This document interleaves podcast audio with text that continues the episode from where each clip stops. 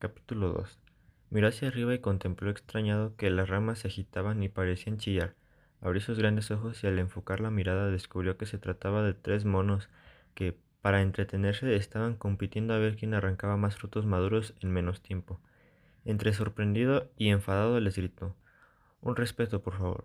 ¿No veis que estoy durmiendo la siesta justo aquí abajo? Dejad ese estúpido juego de una vez.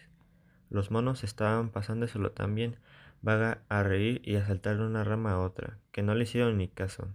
De hecho empezaron a lanzar aguacates al aire para ver cómo se despedazaban y les salpicaban todo el chocar contra el suelo.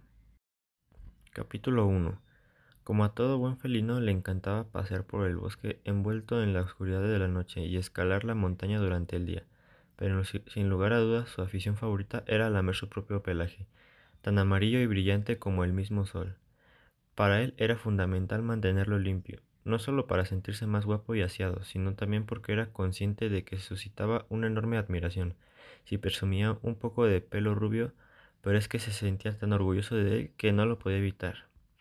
Una tarde de verano estaba dormitando bajo un árbol de aguacate cuando de repente se sobresaltó al escuchar unos ruidos rarísimos sobre su cabeza.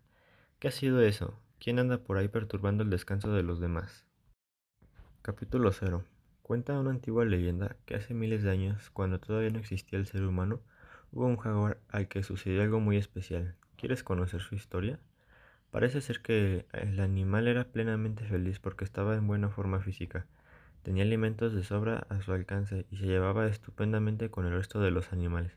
Además, se sentía agradecido por, por poder despertarse cada mañana en uno de los lugares más hermosos que uno puede imaginar, la maravillosa península de Yucatán.